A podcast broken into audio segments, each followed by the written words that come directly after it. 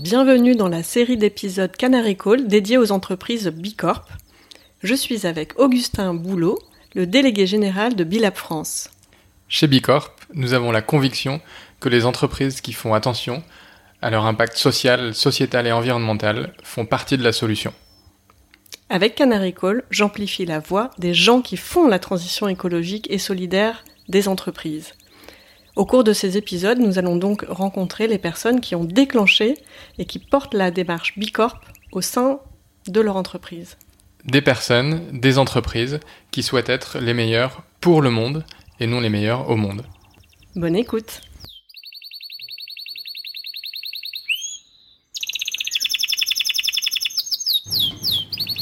Bonjour Alan. Bonjour. Alors nos auditeurs euh, ne nous voient pas, nous entendent. Moi j'ai la chance euh, bah, de te rencontrer en présentiel euh, aujourd'hui et je vois que tu portes de très beaux bijoux. Est-ce que tu pourrais bah, nous expliquer d'où ils viennent et peut-être leur signification? Alors ouais, d'où ils viennent, c'est des cadeaux. Enfin, c'est tous des cadeaux de de ma femme ou de mes enfants. Donc le premier, c'est une tête de lion avec une coiffe d'Indien. C'est une bague. Euh, qui m'a été offert par mes enfants pour un anniversaire il y a, euh, je pense, trois ans de cela. Une tête de lion Avec une coiffe d'Indien, ouais. Waouh euh, elle est pas mal, elle est en argent. C'est c'est que des bijoux en argent hein, de toutes les façons, sur les bagues en tout cas. Euh, et les deux autres, en fait, c'est euh, c'est des bagues aussi un peu déstructurées. Je sais pas comment tu les qualifierais toi, mais euh, un peu déstructuré, un peu métal. J'aime bien ce côté brut en fait. Euh, et ça, c'est des cadeaux de ma femme. Euh, les bacs comme les bracelets. Après, j'ai des bracelets aussi. Euh, ambiance un peu indienne avec des têtes de mort aussi. Euh, c'est mon côté un peu pirate euh, qui, qui, qui, est mis en avant là. Et, et puis voilà, j'aime bien. C'est en fait c'est c'est enfin c'est grâce à ça aussi que j'ai tout un peu auprès de moi quoi. Donc j'aime bien j'aime bien ces bagues, j'aime bien ces, ces un peu des gris gris. C'est exactement, c'est des gris gris. Et le, côté gris-gris, compris le côté pirate? Écoute, le côté pirate, c'est euh, c'est un peu obligatoire, je dirais, quand t'es dans dans la bio spécialisée. Euh, t'es un peu euh, pas un contrebandier, mais t'es plus petit. Il faut que tu t'es plus petit qu'en fait les les gros maçons de l'agriculture conventionnelle, enfin de la distribution conventionnelle et tu as besoin d'être rapide et d'être vif. Et, pour moi, c'est un peu ça le pirate. Alon, est-ce que tu peux nous présenter euh, la mission de ton entreprise et la tienne? La mission de Naturalia, c'est donner la liberté de faire du bien à la nature et aux hommes. Ouais, liberté, j'aime bien ce mot-là. Euh, c'est vraiment ce qui nous constitue, c'est vraiment une de nos valeurs fondamentales. Ce qui est intéressant dans la mission de Naturalia, elle, elle existait depuis la création de l'entreprise en 1975 donc il y a 47 ans maintenant. Et en fait, elle existait sans être formalisée. Et on l'a formalisée il y a 5 ans maintenant, en 2016. Et en fait, on l'a intégrée au statut très récemment, dans le cadre du processus Bicorp, mais c'était vraiment qui nous étions. Et c'est vraiment pour cela que les équipes Naturalia ont rejoint Naturalia. Et c'est pour ça qu'ils travaillent chaque jour. C'est important parce que la raison d'être de Naturalia, c'est vraiment une raison d'être de l'entreprise. C'est incroyable, c'est-à-dire en 1975, euh, bien avant euh, finalement la loi Pacte, euh, ils avaient déjà inscrit cette raison d'être. Alors, il, il, la, il, la, vivait comme ça. C'était en fait même Naturalia a été créé avant que le label bio n'existe, avant qu'on définisse ce que ça voulait dire. Donc, c'était un couple d'agriculteurs qui ont fondé Naturalia avec cette conviction qu'il fallait proposer aux consommateurs une agriculture qui était autre que l'agriculture qu'on n'appelait pas encore conventionnelle à l'époque, mais qui était effectivement euh, intensive et qui était avec beaucoup trop euh, de pesticides. Et donc ils avaient cette intuition qu'il fallait faire autre chose. Donc ils avaient sourcé des agriculteurs, des produits qui étaient cultivés sur un cahier des charges traditionnel, qui s'apparentait à ce que sera le bio, mais qui n'était pas encore le bio. Donc il y avait, il y a toujours eu cette dimension-là chez Naturalia. Elle s'est formalisée relativement récemment, en 2016, mais encore une fois, on l'a pas fait pour être bicorp. On l'a pas fait pour être conforme à la loi Pacte. On l'a fait parce que c'est vraiment qui on est. C'est intéressant cette notion de, de liberté. Parce que finalement, c'était se libérer de quelque chose déjà à la création? C'était par rapport à une certaine contrainte, si, si je comprends bien, si je comprends le, le geste. euh, C'est à la fois se libérer, effectivement, comme tu le dis, d'une forme de contrainte, mais c'est aussi se donner la liberté de pas être parfait. Et ça, moi, ça me parle beaucoup, et je pense que ça parle beaucoup aux gens aussi qui nous rejoignent. hmm, On a tous envie de faire le bien, en tout cas par rapport à la mission qu'est la nôtre, par rapport aux produits alimentaires et non alimentaires qu'on propose à nos consommateurs, mais on n'est pas des ayatollahs. On peut comprendre que parfois on puisse faire des écarts, et chacun fait son, enfin, contribue à son rythme. hmm. Et- donc c'est en ça qu'on donne la liberté, c'est aussi parce qu'en fait on veut que chacun puisse avancer à son rythme. Et toi, ta mission à, à toi? Alors, moi, ma mission, bah, déjà, euh, effectivement, j'épouse celle de Naturalia en tant que euh, dirigeant de Naturalia. De facto, je les rejoins aussi parce que cette mission, c'est la mienne. Et donc, c'est pour ça que je les rejoins. Au-delà de ça, après, j'ai une mission de dirigeant d'entreprise au jour le jour, qui est effectivement de la faire croître euh, et de la faire grandir et, et d'en améliorer la rentabilité comme toute entreprise euh, euh, dans, euh, dans le monde occidental. Et en tant que dirigeant, comment t'exerces ce, ce droit à, la liberté de faire du bien euh, aux hommes dur. et à la planète? C'est le plus dur. Euh, c'est le plus dur. Parce qu'en fait, comme...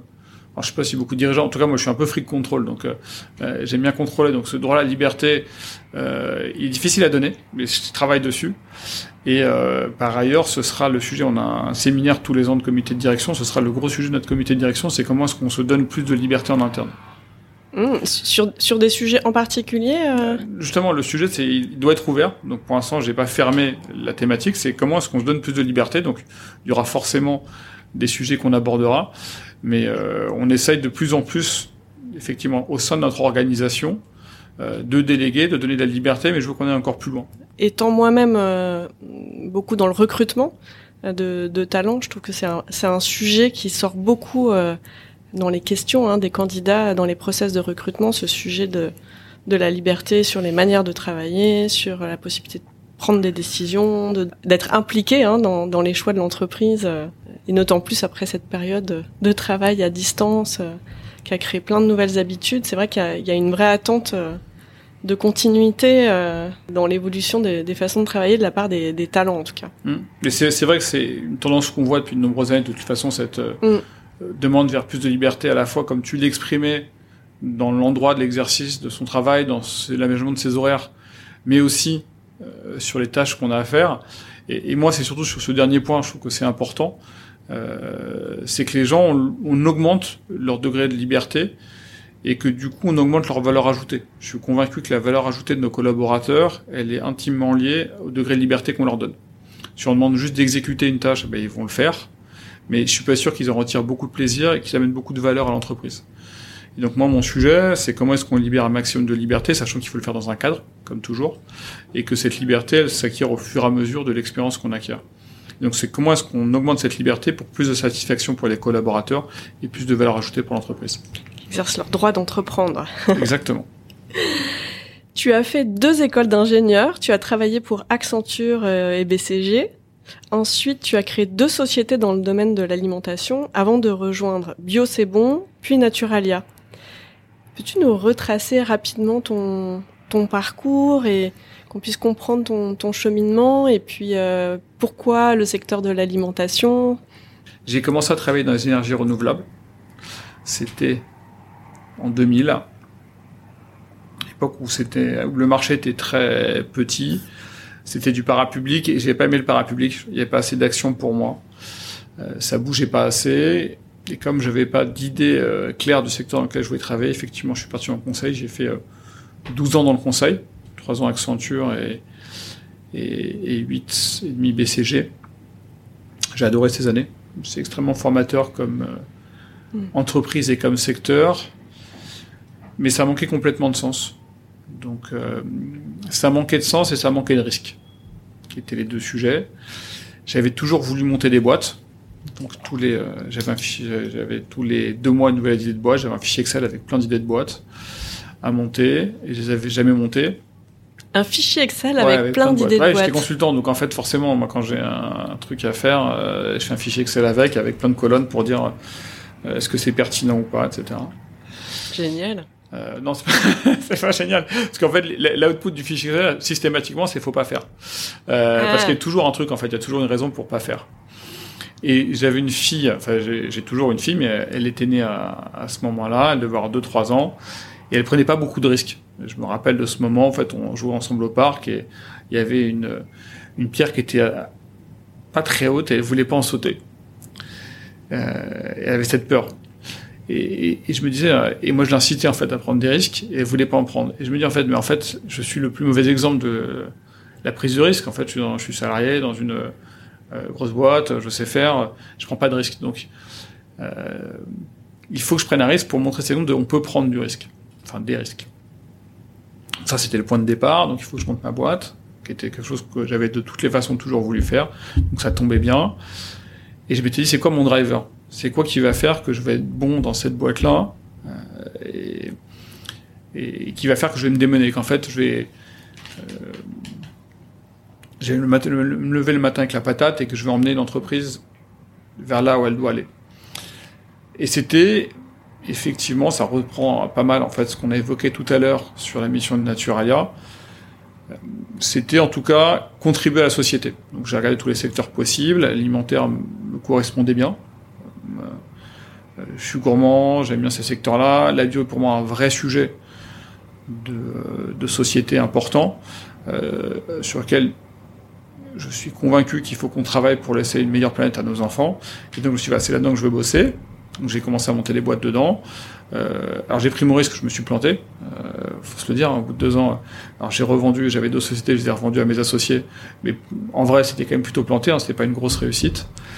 Euh, et j'ai rejoint à ce moment-là en fait quelqu'un qui était en discussion pour euh, pour le fournir en produit, qui était bio c'est bon. Euh, j'y ai fait quelques mois. Je me suis pas très bien entendu avec le fondateur. On n'avait pas les mêmes valeurs, assez clairement.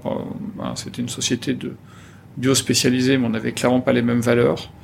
Et euh, j'ai rejoint du coup quelques mois après Naturalia, et ça fait euh, maintenant, ça va faire un peu plus de 4 ans que je suis chez Naturalia.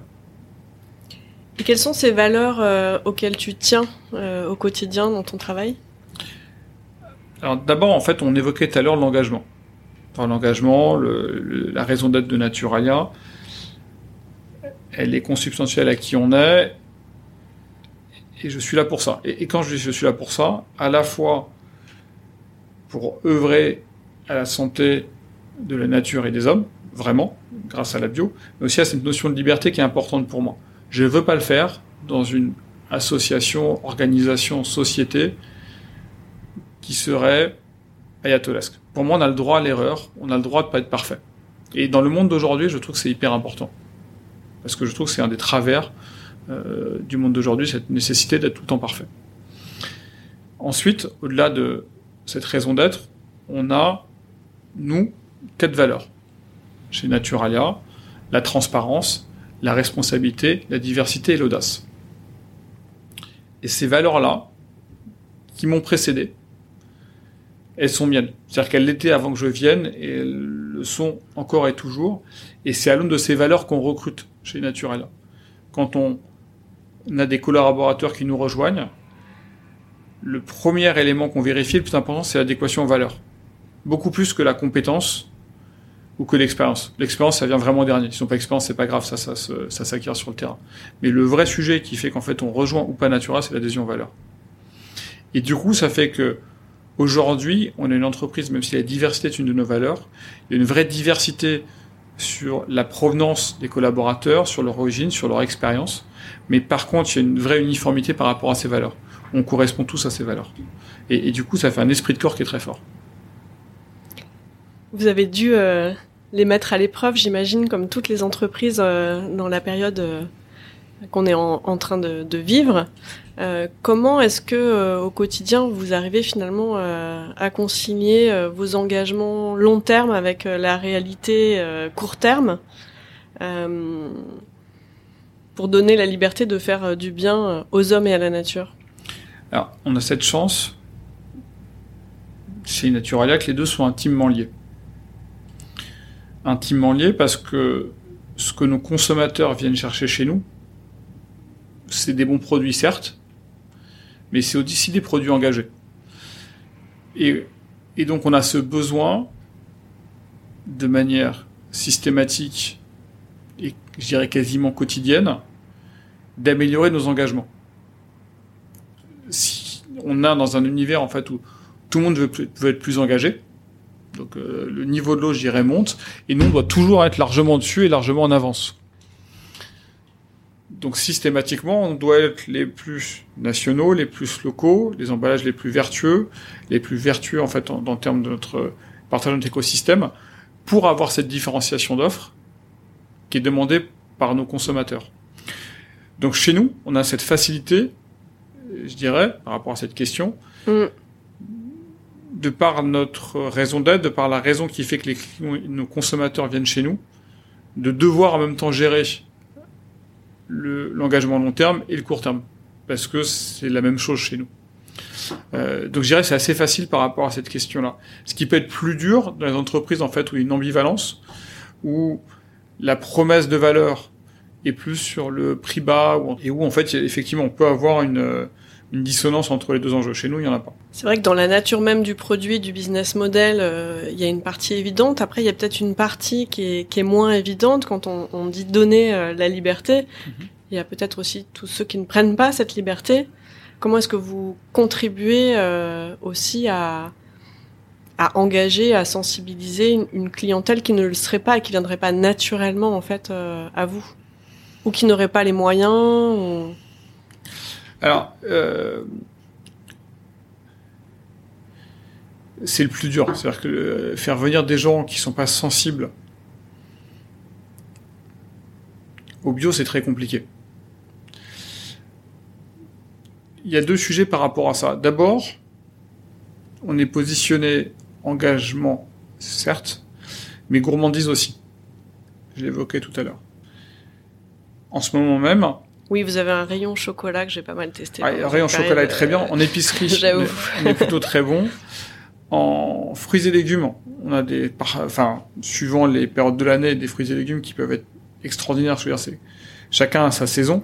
Mais en ce moment, vous allez chez nous, les tomates côtelées ou les fraises sont absolument extraordinaires et je suis absolument convaincu qu'en fait, il n'y a pas meilleur ailleurs en France euh, que ces produits-là. Ils sont extraordinaires. Et donc, on construit en même temps qu'une offre engagée, une offre très gourmande.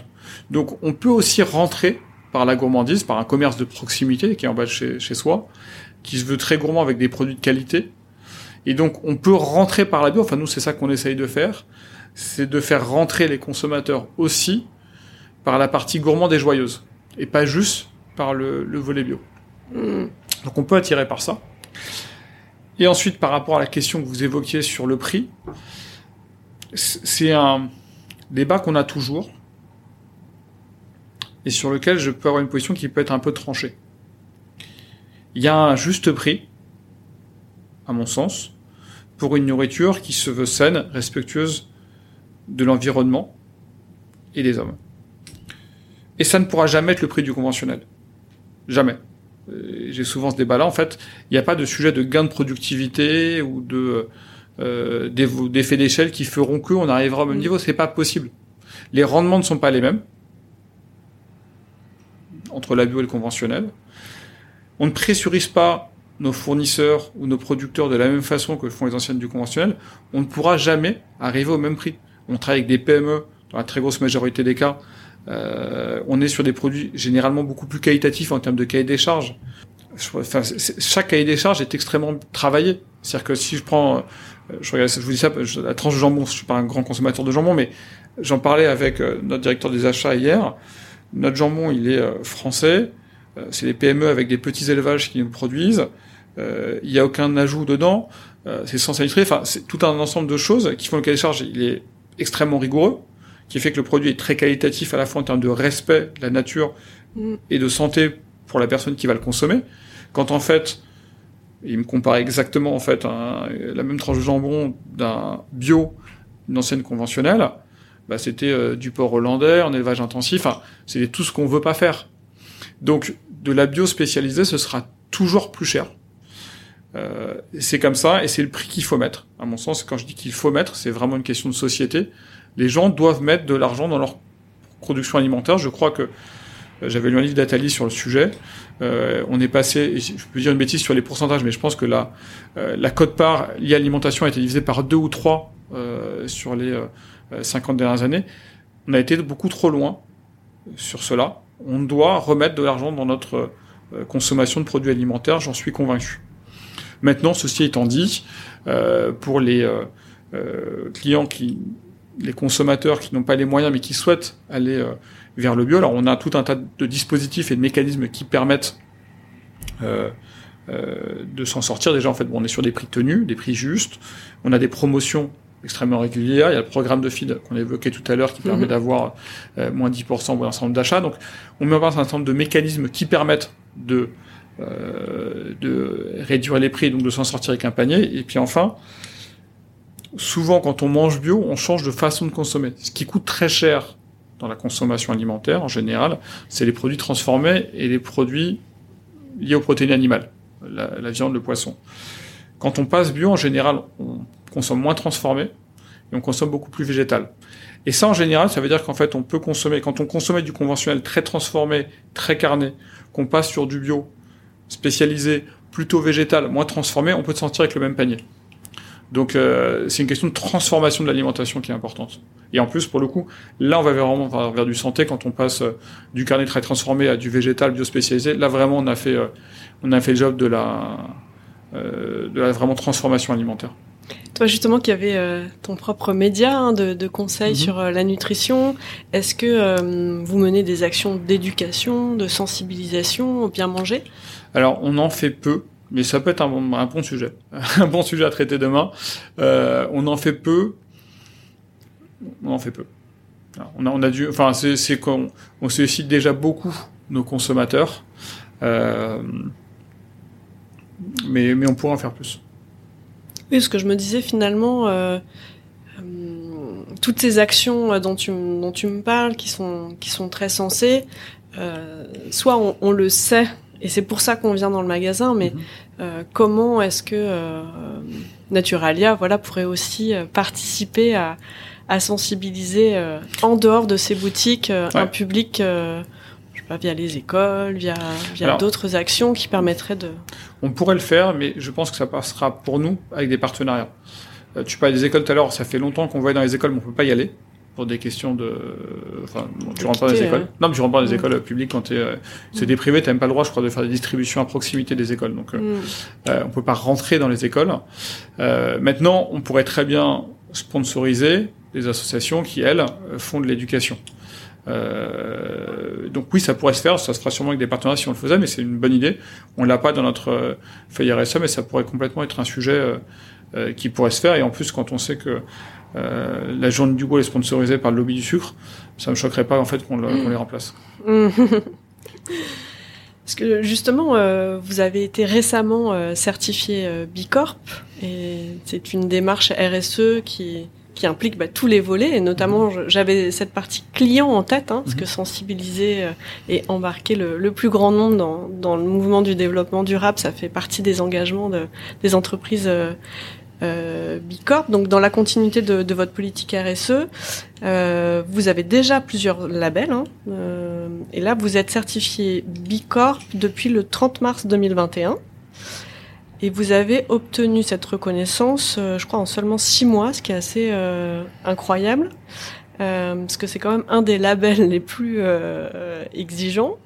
Et en moyenne, seulement 5% des entreprises qui s'engagent dans le processus finalisent et obtiennent euh, cette euh, certification. Qu'est-ce qui t'a poussé toi à entreprendre cette démarche euh, chez Bicorp? On a toujours été engagé et on travaille. Enfin, on a toujours eu beaucoup d'actions. Quand je suis arrivé chez Nature il y a 4 ans, dans toutes les directions, il y avait cette volonté de s'engager, de faire des choses, mais c'était très brouillon. C'était dans tous les sens. Et donc on a commencé à structurer notre démarche, à mettre en place une politique RSE avec des axes, avec euh, des actions. Donc on a toujours euh, quatre axes, une vingtaine d'actions, avec des livrables, avec des objectifs à atteindre, des métriques à atteindre, etc. Donc on a structuré tout ça. Et pour bien structurer tout ça, on a commencé il y a trois ans à se labelliser Bioentreprise Durable, qui est un label de notre secteur, donc du secteur de la bio, de la bio spécialisée. Et en fait, cette démarche nous a permis de vraiment nous structurer en termes de voilà, qu'est-ce qu'on doit faire, quelle doit être le, la gouvernance de notre politique RSE, avec qui on travaille, comment on travaille, avec quelle, euh, quelle fréquence. Et pourquoi on l'a fait? Pour délivrer beaucoup plus vite. Je t'évoquais tout à l'heure, en fait, on a toujours été engagé avec plein d'actions, mais en fait, ça délivrait pas où c'était, euh, parfois, tu quelqu'un qui bossait énormément pour une disco soupe à Montreuil. C'est très bien de faire la disco soupe à Montreuil, mais c'est pas ça qui va avoir un gros impact. Donc moi, mon sujet, c'était que l'organisation dans son ensemble et ses forces vives qui sont ses collaborateurs bossent sur les sujets, en fait, qu'on détermine comme étant ceux qui auront le plus d'impact. Typiquement, ça fait des années, depuis au moins dix ans, on fait des magasins éco-conçus. On est très fiers de faire des magasins éco-conçus. Personne ne le sait. Mmh. Euh, c'est écrit partout, mais personne ne le sait. Et en plus, l'impact environnemental est bien, mais pas fou. Et, et pour le coup, il y a un surcoût extrêmement important sur le, la création d'un magasin. En vrai, quand on regarde aujourd'hui nos impacts, on a fait tout notre bilan carbone récemment, il y a des actions qu'on peut mener ou qu'on va mener qui peuvent avoir un impact beaucoup plus fort. Donc pour moi, il est essentiel et clé d'avoir un diagnostic extrêmement clair de ce qui peut avoir de l'impact, de toutes les actions qu'on pourrait mener qui auraient de l'impact, et puis de planifier leur mise en place. Donc voilà, donc moi, notre, mon sujet de pourquoi j'en viens à Bicorp. Finalement, c'est Euh, ton outil de, de structuration de toute ta politique euh, Exactement. RSE. euh, Donc pour moi, cette labellisation, tu disais en fait qu'elle a duré six mois, elle a duré que six mois parce qu'on était déjà clairement dedans. On a déjà euh, tout qui était en marche pour le devenir. Et que pour nous, c'est un point d'étape de labellisation, mais ce n'est qu'un point d'étape. Enfin, on n'a pas accéléré. Comment te dire? On n'a pas ni accéléré avant ni après. En fait, on, on court dans cette course à l'engagement depuis un bout de temps. Et ça, c'est un point d'étape qui dit en fait, voilà, vous êtes Bicorp là, mais moi, mon sujet, c'est qu'est-ce qu'on va faire demain? Euh, donc ça permet, grâce à la structuration du programme, aux 250 questions, euh, de encore nous aider à, à identifier là où on a des points d'amélioration, là où on est bon. Et euh, c'est comme tout, on va continuer à être encore meilleur là où on est bon, et puis on va vraiment s'améliorer là où il y a où ça pêche. Donc ça nous permet d'être encore plus fort sur ces dimensions-là. Mais pour moi, le vrai enjeu de Bicorp, c'est vraiment qu'est-ce qu'on va en faire et qu'est-ce qu'on va changer grâce à ça. Et justement, alors quels sont les, les points que ça a mis en valeur euh, J'imagine aussi en interne, c'est une façon de célébrer ce qui, ce qui, ce qui est- fonctionne bien, ce qui a été Ouais. bien fait jusqu'à présent? Alors, ce qui fonctionne très bien, j'en ai évoqué une partie qui est la gouvernance, qui fonctionne très bien. C'est vrai qu'on a une gouvernance qui fonctionne très bien sur notre politique RSE. La dimension Qu'est-ce que ça veut dire une euh, gouvernance qui fonctionne très bien Concrètement, ça veut dire qu'en fait, je te dis, on a, on a nos quatre axes que tout le monde connaît dans l'entreprise. On a nos 20 actions, euh, Qui sont les quatre axes les quatre axes. Alors, euh, tu as développé individuellement et collectivement nos collaborateurs. C'est réduire notre impact environnemental. C'est promouvoir nos liens, soci- nos liens sociétaux et promouvoir une alimentation saine avec des partenaires engagés. Sur ces quatre axes, ils se déclinent en fait en 20 objectifs, donc il y en a 5 par axe, avec pour chacun un responsable, avec des objectifs mensuels, et on a un comité RSE qui se réunit tous les mois, que je préside, où en fait à chaque fois on regarde les avancées sur un des axes. Et quand ça avance pas suffisamment, en fait on met en place des actions pour y, euh, arriver dans le temps imparti. Donc on est très clair sur ce déroulé et on doit, on a des échéances en fait qu'on doit réaliser chaque mois. Et quels sont les points sur lesquels euh, vous avez particulièrement euh, de défis, d'enjeux, notamment à l'échelle de la recertification, qui est dans trois ans, j'imagine? C'est ça. Euh, encore une fois, la certification, on est très content de l'être, mais c'est pas le but en soi. Euh, le but, c'est vraiment de délivrer sur ces. euh, Non, c'est un outil de planification. c'est un outil pour de- nous. C'est c'est pas une, c'est pas un but en soi. Mm.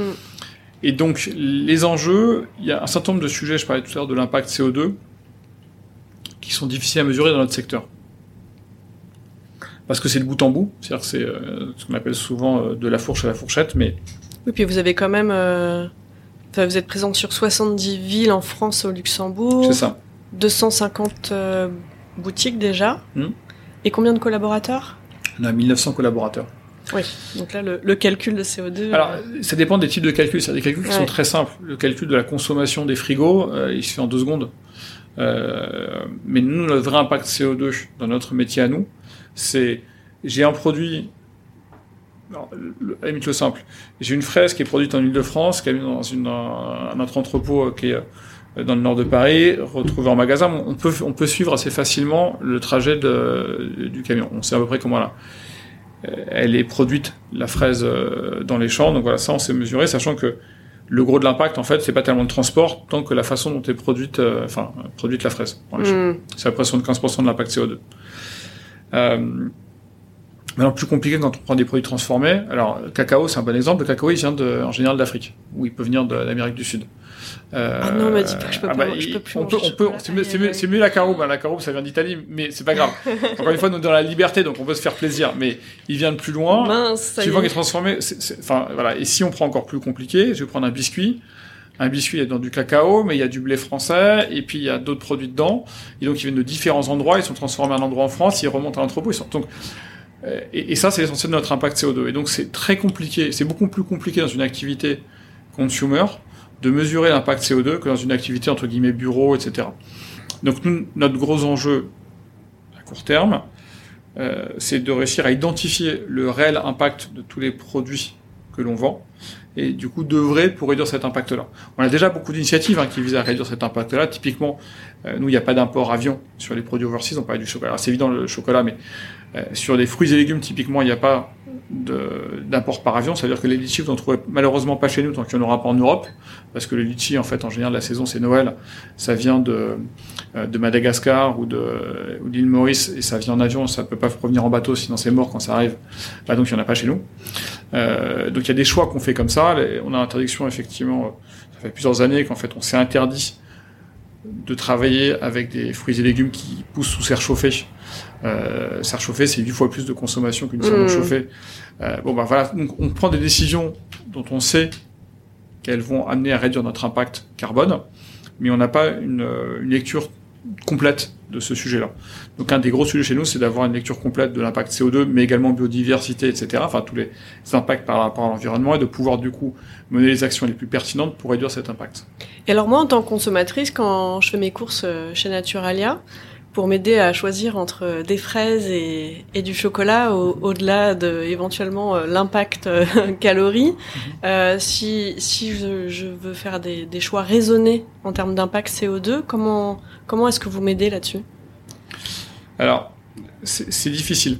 Enfin concrètement, on le voit, la la communication sur le lieu de vente auprès du consommateur est très difficile.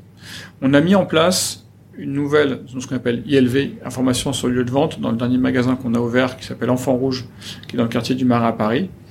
Où on a essayé d'identifier partout, dans notre magasin, ce qu'on appelait des RILI. R pour réduction de l'impact, I pour innovation, L pour local, et I pour image prix. J'en prends deux de ces sujets-là parce que c'est ceux qu'on évoque. Typiquement, dans ce magasin, il y a 300 produits qui ont été identifiés parce qu'il y a un vrai effort du fournisseur pour la réduction de l'impact. Donc ça va être euh, la lessive éco-vert, par exemple, où le fournisseur a travaillé pour que la bouteille en plastique soit issue de matériaux recyclés et également recyclables. Euh, donc tous les fournisseurs qui ont eu un vrai travail fait sur leur packaging pour éliminer tout ce qui était nocif, on va le mettre en avant. Hmm. Euh, le local, c'est pareil, on va identifier dans ce magasin tout ce qui est local, donc à moins de 150 km. De facto, quand c'est local, l'impact euh, CO2 réduit. Donc on essaye dans les magasins d'identifier un certain nombre de produits qui peuvent réduire l'impact. J'en ai parlé de que ce soit un impact emballage ou que ce soit un impact CO2 avec le, local. C'est très difficile à faire sur tous les magasins et sur tous les produits. Euh, donc ça, c'est pareil. Je pense que l'idéal, c'est de trouver la bonne euh, la bonne appli qui permet d'avoir l'information parce qu'en vrai on peut pas tout mettre en magasin. Euh, et aujourd'hui à l'heure du numérique c'est même à mon, sens non nécessaire.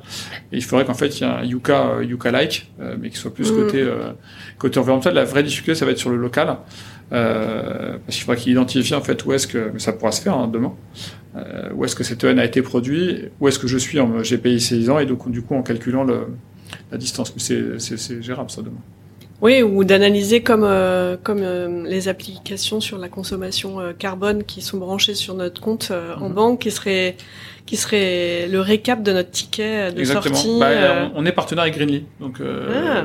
enfin Greenly, quand ils se sont lancés, on était, je pense qu'on était le premier partenaire de Greenly pour pour le démarrage de leur de leur application. Top. Et hum, comment est-ce que vous y êtes pris pour euh, mener cette euh, démarche de, de certification? Et, et j'ai bien compris que c'était pas le but en soi, Mhm. mais que du coup ça avait structuré votre démarche. Vous avez tout mené de l'interne, vous avez fait appel à des ressources externes. Comment Alors, ça s'est passé? essentiellement de l'interne. Euh, on a euh, Sidonie Taglian, qui est notre directrice euh, marketing et, et RSE, qui était chef de projet avec Marine, qui est dans son équipe sur, sur le sujet. Donc essentiellement de l'interne, avec un petit appui externe euh, d'une société qui a l'habitude de, de faire ça, et euh, qui s'appelle Utopie, qui nous a aidés sur, euh, sur le remplissage du questionnaire. Et comment est-ce que vous y prenez pour finalement embarquer tous les collaborateurs, pour les franchiser euh, dans cette aventure-là? Alors on a cet avantage, je vous le disais, les gens nous rejoignent aussi pour ça. Mm. Donc, je vais pas dire qu'il faut, faut les freiner, c'est pas vrai, mais les gens ils sont passionnés en fait par cette raison d'être qui est la nôtre. Et donc ils veulent ils veulent poursuivre en fait ces, su- ces sujets qu'on évoque, ils veulent aller plus loin. Donc euh, j'ai pas vraiment besoin de les embarquer en fait. Ils sont ils sont embarqués de facto quand ils nous rejoignent. Euh, Vincent c'est un de nos acheteurs fruits et légumes. Il est à fond sur les bananes. Et il est parti nous sourcer. Et c'est lui qui l'a fait, c'est pas nous qui l'avons fait. Il est parti nous sourcer le premier et le seul producteur de bananes qui n'utilise absolument pas de plastique. Parce qu'en fait, dans les bananeraies, même bio, le régime banane est en général recouvert d'un film plastique pour euh, justement lui éviter le- les attaques des, euh, des nuisibles. Et en fait, là, il a trouvé quelqu'un qui euh, le fait avec des matières craft et donc pas avec du, avec du plastique. C'est un peu plus cher, mais en gros, il y a du coup zéro plastique de la banane du début à la fin euh, qu'elle arrive chez vous. Et donc, on est dans ce sujet de chacun a intégré nos dimensions, euh, nos axes stratégiques RSE, ce qu'on doit faire, et chacun prend la liberté de le faire dans son, dans son propre, euh, dans son propre périmètre de responsabilité. Donc les enjeux, ils sont partagés par tous, et chacun agit différemment pour le faire advenir même si c'est pas nous qui l'avons décidé. Enfin c'est pas le comité RSE qui a décidé qu'en fait la banane devait être en plastique. C'est lui qui s'est dit en fait faut qu'on réduise globalement et collectivement le plastique. Donc comment je vais faire? C'est Sonia qui travaille avec nous aussi euh, aux fruits et légumes qui m'a dit euh, la fois bah, en fait on va essayer de faire des euh, alors, finalement ça va pas marcher mais euh, qui faisait des les, plantes comme les pots de basilic etc, etc mais elle le faisait sans euh, sans le pot plastique. Donc juste vous preniez la mode de terre avec euh, le basique. C'était un peu galère à, à ramener chez soi, donc en fait ça n'a pas marché pour le consommateur. Mais l'idée était, était sympa, c'est-à-dire en gros on évite les pots plastiques. Donc, euh, donc chacun dans son périmètre de responsabilité, chaque jour prend des décisions qui permettent d'atteindre les, les objectifs qui sont les nôtres. Donc là, c'est plein de, de choix de succès, de, de réussite, d'avancée. Est-ce que tu aurais en tête un projet qui a pas marché justement et Alors on a un sujet qui est, qui est global chez nous, qui est ma frustration depuis que je suis chez Naturalia, qui est le turnover des équipes magasin. Pas au siège, il y, a, il y a assez peu de turnover, mais en magasin, chez nous, on est sur une euh, population, alors on est sur, je parle surtout de la population parisienne, plus que la population euh, euh, province, voire banlieue. Population parisienne, et on a beaucoup trop de départs. Donc c'est des jeunes en général qui viennent chez nous, qui savent pas forcément tous s'ils veulent faire leur carrière dans ce métier ou dans un autre. Euh, c'est une population qui est sur Paris donc très mobile avec beaucoup d'opportunités d'emploi euh, dans d'autres secteurs, parfois qui les attirent finalement plus quand ils ont fait six mois chez nous. Et, c'est une vraie frustration parce que euh, on investit beaucoup dans nos collaborateurs, en termes de formation, sur le métier, sur les produits. Et quand ils partent, en fait, pour moi, c'est un échec. Et, et donc, euh, j'ai cette frustration de ne pas être euh, suffisamment bon sur la rétention de nos équipes magasins. Et est-ce que tu connais la raison de cette euh, ou les raisons de ces mobilités? Elles sont multiples. Euh, la première, et je pense la plus importante, c'est la structure du marché parisien, c'est-à-dire que très peu de nos, on travaille beaucoup en fait ce qu'on appelle nous sur le rapprochement domicile de travail entre les gens où ils habitent et les gens où ils travaillent, sauf qu'en fait, en vrai, la plupart de nos collaborateurs magasins habitent pas sur Paris, habitent relativement loin de Paris. Les magasins ils sont sur Paris, donc ça peut leur prendre une heure, une heure et demie pour venir en magasin, euh, aller-retour. Donc en général, dès qu'ils trouvent un job à une demi-heure de chez eux, ça leur fait gagner un, temps incroyable par jour et donc ils préfèrent ce job. Donc la première raison, elle est celle-ci, elle est structurelle et malheureusement on a du mal à travailler, si ce n'est on travaille sur ce rapprochement-là, mais c'est difficile. Euh, je pense que c'est un, et puis après il y a des gens juste qui, euh, c'est un métier, euh, l'alimentaire, que je trouve passionnant, qui est un métier de, commerçant, on est vraiment en contact avec des, consommateurs réguliers, c'est très différent, je dirais, d'autres formes de distribution comme le textile en fait où les consommateurs sont pas des vrais consommateurs réguliers. En fait on voit c'est du flux en fait. Il faut convertir ce flux on doit être là pour vendre. On est là plus pour accueillir des clients qu'on connaît parce que c'est les mêmes qui reviennent toutes les semaines. Donc il y a une vraie relation qui se crée c'est une relation de commerçant de proximité. Faut aimer ce métier. Donc il y a des gens en fait qui euh, euh tentent ce métier. Encore une fois on prend des jeunes donc des gens qui n'ont pas forcément eu d'expérience avant qui tentent ce métier et puis en fait ils euh, c'est pour ça que c'est pas fait pour eux. Ils veulent faire autre chose. Et, euh, et donc ils s'en vont. Tu évoquais cette euh, valeur forte de, de, liberté, tu vas en faire le sujet de ton, de ton séminaire, mhm. euh, c'est au cœur de la raison d'être de Naturalia. Euh, on parle aussi beaucoup, euh, on a parlé aussi beaucoup d'entreprises libérées. Mm -hmm. quelle est ta vision de l'aboutissement d'une entreprise euh, libérée? Alors, je suis pas assez calé sur ce, sur ce terme pour pouvoir vraiment répondre. Euh, Mais ta vision à toi, ce serait quoi ta vision idéale de, de l'entreprise euh, libre? Mais je, en fait, je sais pas si je sais pas, je qualifierais pas l'entreprise libérée d'idéal. Et donc c'est en ça que je te dis que je, je suis pas euh, suffisamment calé. Quand je parlais tout à l'heure d'Ayatollah euh, sur le sujet de euh, de la consommation, de dire en fait nous on veut aller vers une alimentation plus saine, plus engagée sans ayatollah, pour moi c'est un peu le même sujet on veut aller vers plus de liberté sans aller forcément vers l'entreprise libérée qui, pour moi, n'est pas un idéal, est un modèle intéressant, euh, intéressant conceptuellement. Certaines entreprises l'ont fait, certaines entreprises en sont revenues. Euh, mm. Donc pour moi, c'est un peu un extrême dont on peut s'inspirer parce qu'il y a plein de bonnes pratiques qui sont mises en place dans ces entreprises-là, sans forcément aller jusque-là. Et par conséquent, ta vision de l'entreprise euh, idéale? Euh, j'aime pas les mots idéal. Enfin, c'est ce que je disais tout à l'heure. J'aime pas ce mot en fait parce que le parce qu'il y en a pas. Enfin, personne n'est idéal, personne n'est parfait. Et, et, et, pour moi, on œuvre tous. Moi, j'ai le souhait en fait, en tout cas pour Naturalia, c'est qu'on soit toujours dans cette attitude de s'améliorer, de vouloir s'améliorer, que ce soit pour le business, pour l'engagement, pour la RSE moi, je souhaite qu'on soit toujours ouvert, apprenant, avec l'envie de faire mieux. Euh, mais après, euh, je sais pas te dire ce qu'est qu un idéal ou pas un idéal. Je, je sais qu'en fait, ce que et c'est pas un idéal en plus, c'est qu'en fait ça, ça nous correspond. Ouvert, apprenant, avec euh, l'envie de faire mieux. Voilà. Mais, mais encore une fois, c'est ce qui nous correspond. Ça, c'est pas une entreprise idéale, c'est ce qui nous correspond. À, enfin, je, je dis nous, peut-être c'est moi, mais euh, c'est ce qui semble, en tout cas, ça me correspond et c'est ce qui semble correspondre à l'ensemble de nos collaborateurs. Voilà. Et quel est ton canary call, le message que tu aurais envie de porter au plus grand nombre euh, Alors, j'y reviendrai après sur le si je, si je vais trouver un canary call. J'ai un sujet en ce moment, juste si je peux en, en, en dire un,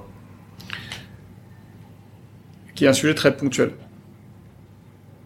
en ce moment sont rediscutés au niveau européen et au niveau français les nouvelles règles d'attribution de la PAC. Et ces nouvelles règles vont faire en sorte que les agriculteurs bio vont perdre jusqu'à 66% de leurs aides.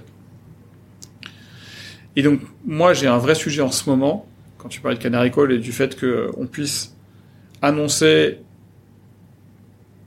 une catastrophe imminente, c'est qu'en fait, on est pour moi à l'aune d'une catastrophe imminente, qui est qu'on ne pourra plus croître en bio s'il n'y a plus ces aides-là. Les aides, elles sont inhérentes en fait au modèle bio parce que les externalités positives que procure la bio ne sont, aujourd'hui pas rémunérées autrement que par ces aides-là. Euh, et on a en face de la bio une autre agriculture qui est poussée en fait par le conventionnel, qui s'appelle le HVE, qui est bien moins importante en termes de cahier des charges et qui aura les mêmes aides que la bio. Euh, ça, c'est un lobbying très intense en fait de l'agriculture conventionnelle qui a poussé ce sujet-là. Il est prouvé en fait, et c'est un rapport qui est sorti ce matin, euh, que l'impact de l'HVE sur la biodiversité est quasiment nul.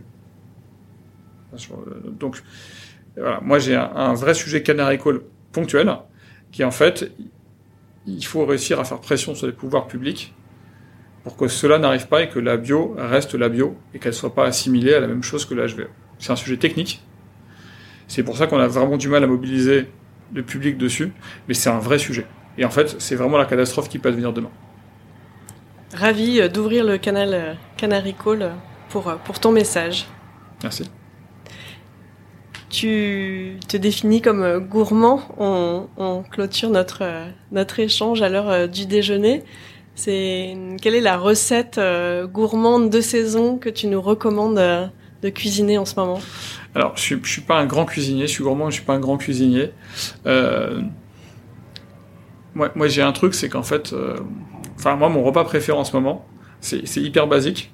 C'est tranche de pain, tomate, huile d'olive, sel, poivre. Euh, c'est un truc tout con.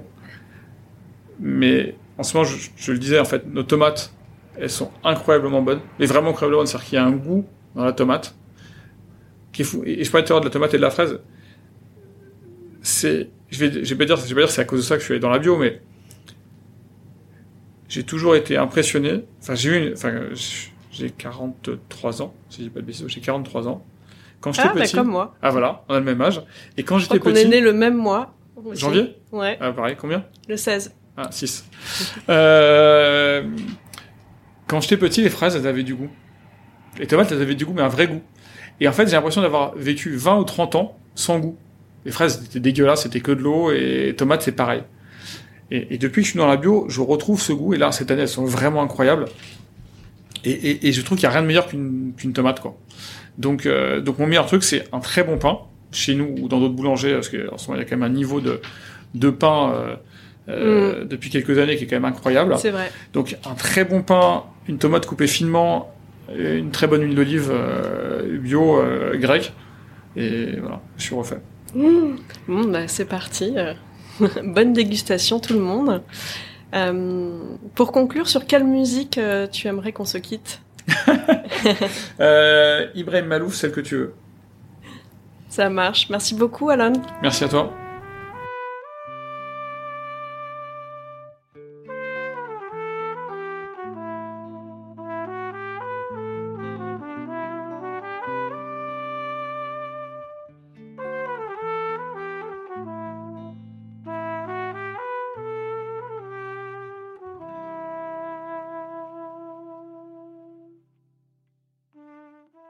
Merci pour votre écoute. Pour être tenu informé de la diffusion des nouveaux épisodes, je vous invite à vous abonner au podcast sur la plateforme de votre choix et à suivre les comptes de Canary Call sur les réseaux LinkedIn, Twitter, Instagram, YouTube et Facebook. Pour amplifier la voix de mes invités, n'hésitez pas à commenter, partager ou même offrir vos étoiles.